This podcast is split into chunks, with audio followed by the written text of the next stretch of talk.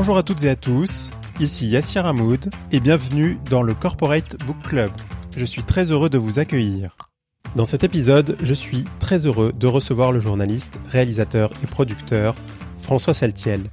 Il publie La Société du Sans Contact, Selfie d'un monde en chute chez Flammarion. Si vous êtes fan de la série Netflix Black Mirror, vous verrez que dans certains domaines, la réalité a dépassé la fiction. François Saltiel signe une excellente synthèse à jour de certains problèmes posés par le numérique. Dans un texte riche en exemples, il dissèque nos vies digitalisées sous différents angles, la vie privée, le travail, les relations amoureuses et même la mort. Je vous recommande la lecture de ce récit dynamique si vous souhaitez déjouer les mauvais côtés de la technologie sans tomber dans la technophobie. On peut aussi lire en creux ce que doivent faire les entreprises qui voudraient s'engager dans la voie d'un usage éthique du numérique et des données.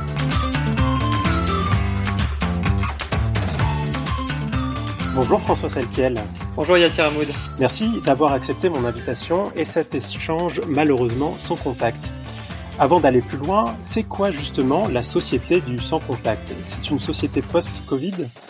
Alors la société du sans contact, c'est une société euh, pré-Covid et post-Covid à la fois. Euh, moi j'ai commencé euh, l'écriture de, de, ce livre, la rédaction au mois de septembre dernier, puis ça fait plus d'un an et demi que, que j'y songe, donc c'était bien avant l'avènement de, de, de, la pandémie, de la crise sanitaire que nous traversons, qui nous a véritablement plongé dans la société du sans contact. La société du sans contact, c'est une société qui quelque part nous éloigne les uns des autres, nous éloigne physiquement, nous éloigne d'un échange véritable et authentique, et c'est est paradoxalement provoqué par les nouvelles technologies les nouvelles technologies euh, qui sont pourtant toujours dans la promesse de l'hyperconnexion, ce qu'elles nous offrent, hein, c'est-à-dire qu'on est connecté en permanence les uns avec les autres. Mais j'ai voulu m'interroger sur le sens de cette relation qu'on avait les uns aux autres sur les applications comme les réseaux sociaux euh, ou euh, les visioconférences que l'on fait maintenant à foison à l'heure du, du, télétravail. Et donc j'ai essayé de me questionner sur finalement le lien humain qu'on pouvait entretenir, comme si cette société du sans contact était une société qui avait privilégié la connexion en pensant que la connexion pouvait se substituer au lien. Or, être connecté, ce n'est pas être en lien les uns avec les autres. Donc, j'ai voulu explorer cette société du sans contact, donc je vous le disais dès le mois de, septembre, et puis à travers plusieurs thématiques, c'est-à-dire à la fois comment les, les réseaux sociaux traversent la réalité et nous éloignent, sur la thématique de la surveillance, parce que quand on est dans la société du sans contact, on est aussi dans la société de la trace et de la traçabilité. Donc plus nous sommes présents derrière un écran, moins nous sommes proches des individus puisqu'il y a un écran qui nous sépare, et en plus un écran, faut jamais l'oublier, c'est une caisse enregistreuse euh, qui analyse donc toutes euh, toutes nos données à travers la thématique du travail. Donc là, c'est le télétravail hein, qui nous éloigne les uns des autres puisqu'on on est maintenant isolé chacun chez soi et plus dans les mhm. espaces collectifs. Et je me suis interrogé sur ces grandes notions comme l'amour aussi, comment les applications de rencontre pouvaient changer la relation euh, amoureuse et notre relation à, l'autre, la mort aussi avec la, la thématique transhumaniste, c'est-à-dire comment les nouvelles technologies nous font croire ou sont en quête d'immortalité, surtout les architectes hein, des GAFAM et de la Silicon Valley euh, qui en sont euh, évidemment les, grands concepteurs. Et puis enfin une dernière partie plus, on va dire philosophique sur la notion de la démocratie qui est en danger. Mais ça, je sais qu'on en reparlera peut-être. Donc, je suis vraiment sur cette société du sans contact que j'ai imaginée un petit peu avant parce que je l'apercevais et qui a quelque part explosé pendant la crise sanitaire, donc euh, pendant la crise de la Covid-19, puisque ça a été un accélérateur de ce sans contact. Euh, vous l'avez euh, senti, on paye maintenant euh, directement avec sa carte bleue, on paye de chez soi. Les grands gagnants finalement de cette pandémie ont quand même été les GAFAM, que ce soit Amazon, que ce soit Netflix, que ce soit Apple. Il suffit de regarder leur capitalisation boursière pour s'en rendre compte. Et puis aussi dans leur philosophie, c'est-à-dire qu'il y avait jusque-là quelques bastions qui étaient encore préservés de cette numérisation du monde. Je pense bien sûr à l'école, et on a bien vu que même ces bastions-là sont en train de voler en éclats, ou pour que l'école puisse continuer à se faire, il a fallu avoir recours à des applications, euh, d'ailleurs souvent étrangères, hein, comme Zoom, euh, qui est une application euh, sino-américaine. Et, et on a bien vu que de cette situation extraordinaire, ça se transforme en norme. et c'est ça qui m'inquiète. Quand on voit que des universités comme Cambridge, avant même l'arrivée de la seconde vague, a annoncé de vouloir passer tous ses cours en distanciel, on se rend bien compte que euh, eh bien il y a beaucoup d'entreprises, d'institutions qui ont intérêt économiquement à favoriser cette société du sans contact et moi j'essaye de mettre un petit haut là en se disant attendez vers où on va? Est-ce que c'est vraiment la société que l'on veut? Et, euh, et qu'est-ce qu'on est en train de perdre euh, avec ce raccourci numérique qui nous offre tout à portée de main, à portée de clic?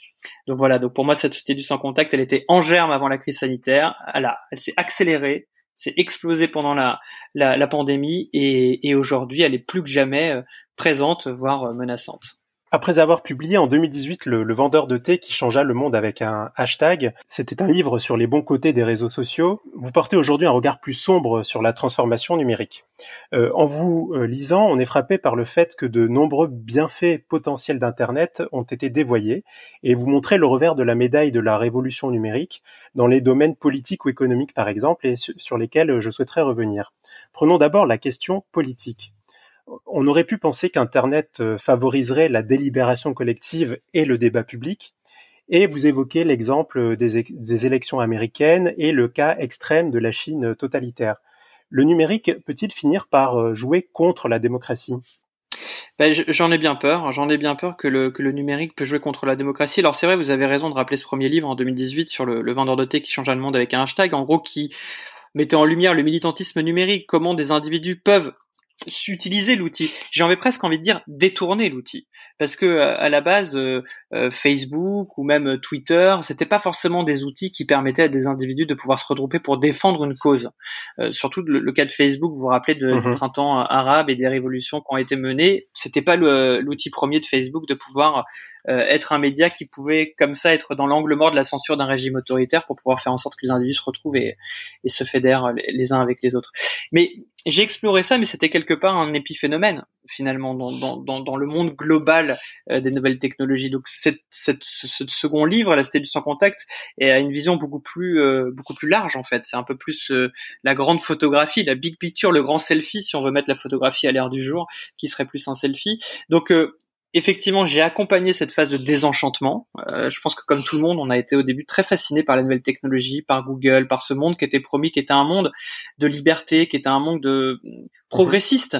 Euh, on attendait beaucoup de ces entreprises. D'ailleurs, elles le disaient elles-mêmes, hein, rendre le monde meilleur, euh, ne pas faire le mal. Ça faisait partie de leur grand slogan un peu messianique euh, qu'ils ont qu'ils ont tout à un moment donné véhiculé. Et puis on s'est rendu compte que finalement, derrière cette belle promesse, quand ces entreprises se sont retrouvées en situation de pouvoir, mais de pouvoir presque monopolistique, hein, on peut le dire aujourd'hui de, de, Google, bah c'était plus pour nous surveiller, c'était plus pour déjà reproduire aussi les vieux carcans machistes, pour ne parler que de celui on voit bien que dans les entreprises de la tech, il y a très peu de femmes. Euh, euh, on peut y voir d'ailleurs une sorte d'homophobie latente. Donc finalement, tout ce qui était l'ancien monde a été reproduit euh, par euh, par ces entreprises qui nous promettaient pourtant un, nouveau monde euh, meilleur, etc. Donc euh, déjà cette promesse a mhm. été a été rompue. On a vu aussi beaucoup d'employés des GAFAM qui se sont rebellés eux-mêmes, hein, que ce soit chez Google, chez Facebook, Amazon, je n'en parle pas, ou qui se sont dit voilà attendez il y a quelque chose qui va pas, on est exploité. c'est une forme de, de, de, travail à la chaîne et d'esclavage du du 20 du 21e siècle qui, qui, est reproduit au 21e siècle différemment.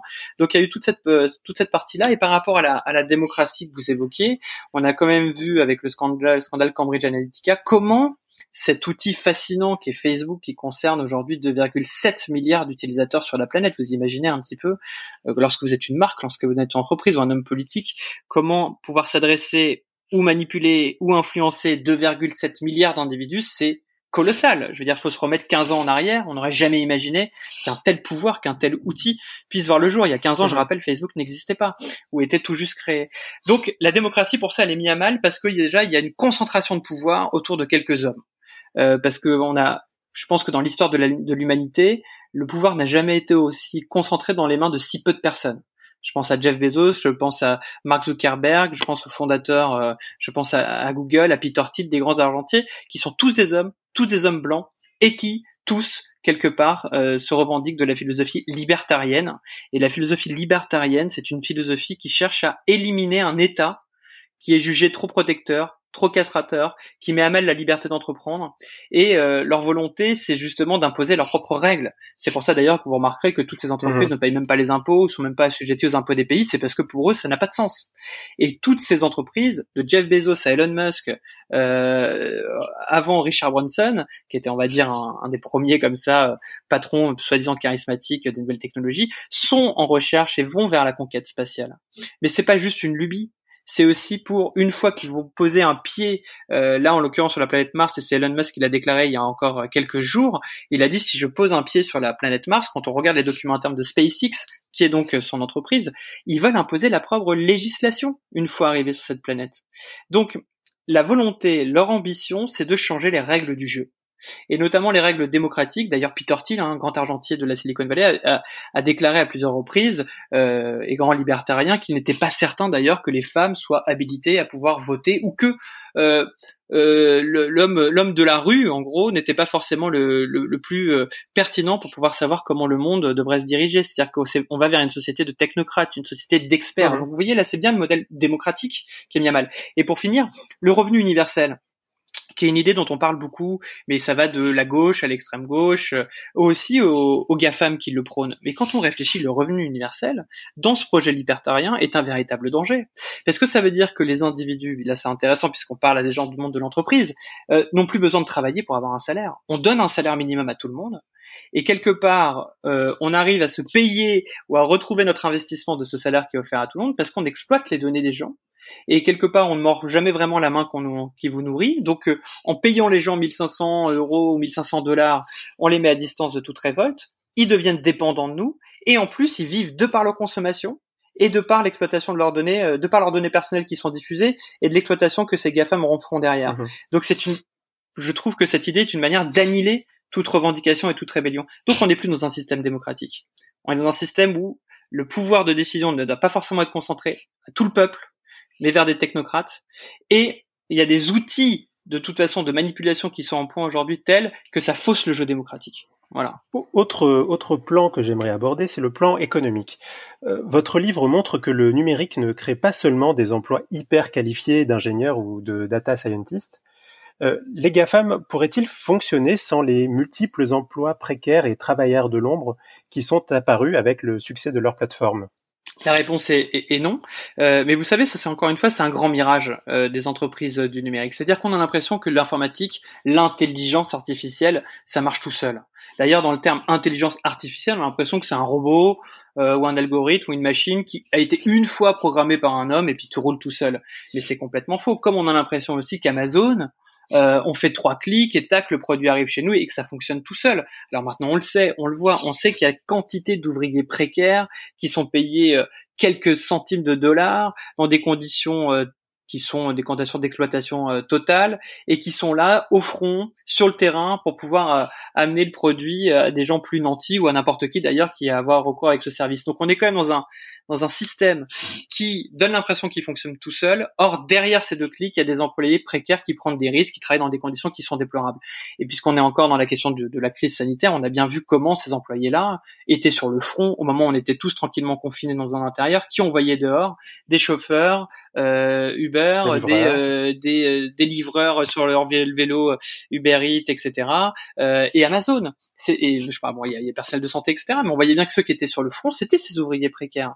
Donc ils sont très nombreux. Si on prend une plateforme comme Amazon, Amazon, c'est pas que la livraison des produits, c'est évidemment l'exploitation des données sur le cloud, et c'est aussi une plateforme euh, qui en fait est placeur des, des tâcherons du clic, c'est-à-dire qui met en relation, c'est une place de marché, Grand Mechanical Turkle, le grand turc mécanique, c'est une référence que vous pourrez trouver dans le livre, euh, qui met en une place de marché, qui met en relation euh, eh ben, des ouvriers euh, précaires qui vont être payés quelques centimes de dollars ou d'euros pour, euh, par exemple, numériser des factures et, et des employeurs. Mais ils sont très nombreux, c'est des milliers, des centaines de milliers de personnes à travers le monde.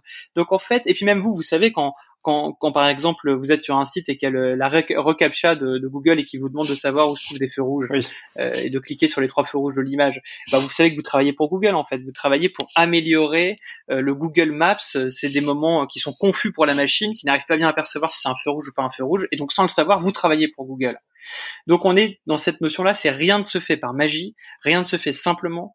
Et il y a une batterie d'ouvriers précaires qui sont au service de l'illusion du numérique. Et sans eux, sans les modérateurs de Facebook, qui sont 30 000, euh, dans des endroits un peu cachés dans le monde parce qu'on sait pas trop où ils sont, ils font appel à des prestataires, ils sont dans des zones où ils sont confrontés à des images horribles. D'ailleurs, la plupart ont des séquelles psychologiques très graves. Il y a eu des, même des, des, des, procès qui ont été intentés aux États-Unis par rapport à cette question-là. Donc, sans les 30 000 modérateurs de Facebook, sans les centaines de milliers de tâcherons du clic qui sont payés par Amazon, sans les livreurs, cette industrie ne pourrait pas exister. Et vous imaginez le paradoxe dans lequel on trouve? Là, je vous décris presque un monde du 19e siècle, du travail à la chaîne. Et pourtant, on est censé être dans ce monde du 21e siècle qui nous promet monts et merveilles, et encore une fois, de rendre le monde meilleur ou de penser différemment, pour reprendre les slogans de, de Google ou de l'ancien slogan de Google et le slogan d'Apple. De, nombreuses entreprises, pas seulement les, les GAFAM que, que vous venez d'évoquer, euh, utilisent les données que nous laissons au gré de notre utilisation euh, des, des, outils numériques. Euh, selon vous, le, l'utilisation éthique des données doit-elle faire partie intégrante de la responsabilité sociétale des entreprises? Oui, c'est une bonne question que vous posez parce que de toute façon, là, on est en train de pointer du doigt euh, les GAFAM euh, comme étant un peu les, les grands méchants loups, mais tout le monde s'en sert en fait. Tout le monde se sert bien de ça. Euh, d'un petit niveau où on va avoir des entreprises avec des marques qui vont exploiter Google, Instagram pour aller cibler la bonne personne au bon endroit avec de la publicité ciblée.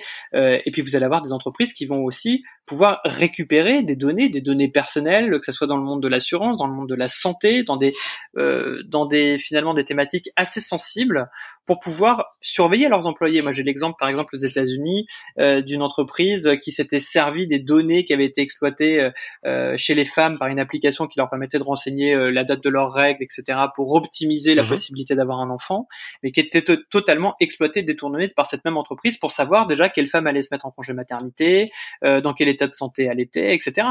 Euh, et, et d'ailleurs, cette entreprise encourageait les, les, employés à utiliser cette application qui était payante en leur offrant un bon de réduction. Donc, vous imaginez un peu la, la perversion dans laquelle on peut se trouver. Et puis le nombre d'entreprises aussi qui tracent, qui tracent euh, leurs employés, qui utilisent euh, là, justement à l'art du télétravail, on est beaucoup dans la télésurveillance, etc. Donc effectivement, vous avez raison, il faut qu'il y ait une responsabilité sociale, éthique très forte de la part des entreprises, de la même manière que euh, qu'elle existe euh, dans les RSE euh, pour la préservation de l'environnement. Enfin, de la même manière, même si beaucoup, il y a beaucoup d'illusions aussi là-dessus, mais de la manière, dans le sens où ça doit être mis sur le même niveau.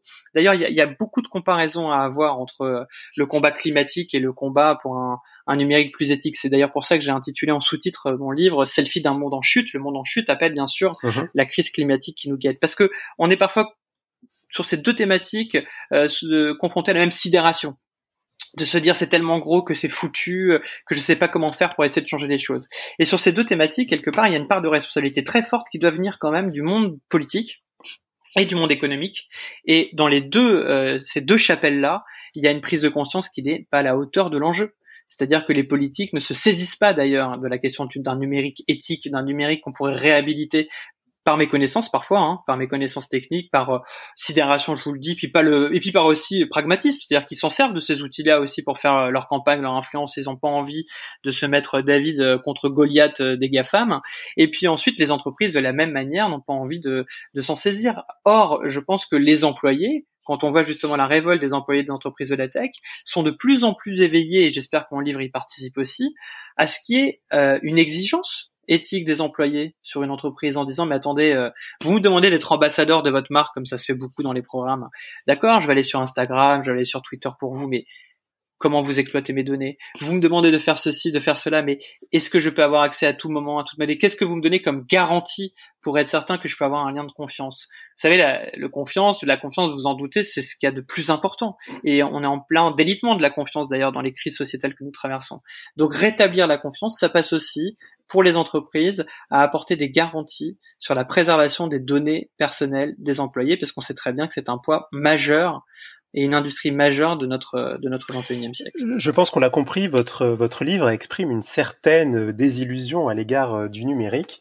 Euh, peut-on imaginer un numérique plus vertueux alors voilà, c'est la c'est la transition avec ce que je vous disais. On, on, alors la question, ce serait même pas est-ce qu'on peut l'imaginer, c'est que est-ce qu'on peut le mettre en place? Parce qu'on est euh, on est nombreux à pouvoir l'imaginer. Euh, euh, D'ailleurs, c'est même je parle même pas de moi, je parle de plein de gens qui ont été au tout début de cette révolution numérique, qui ont participé, qui ont vécu leurs désillusions, qui ont parfois d'ailleurs euh, dû faire des compromis qui leur ont coûté très cher, etc. Ou parfois même des compromissions.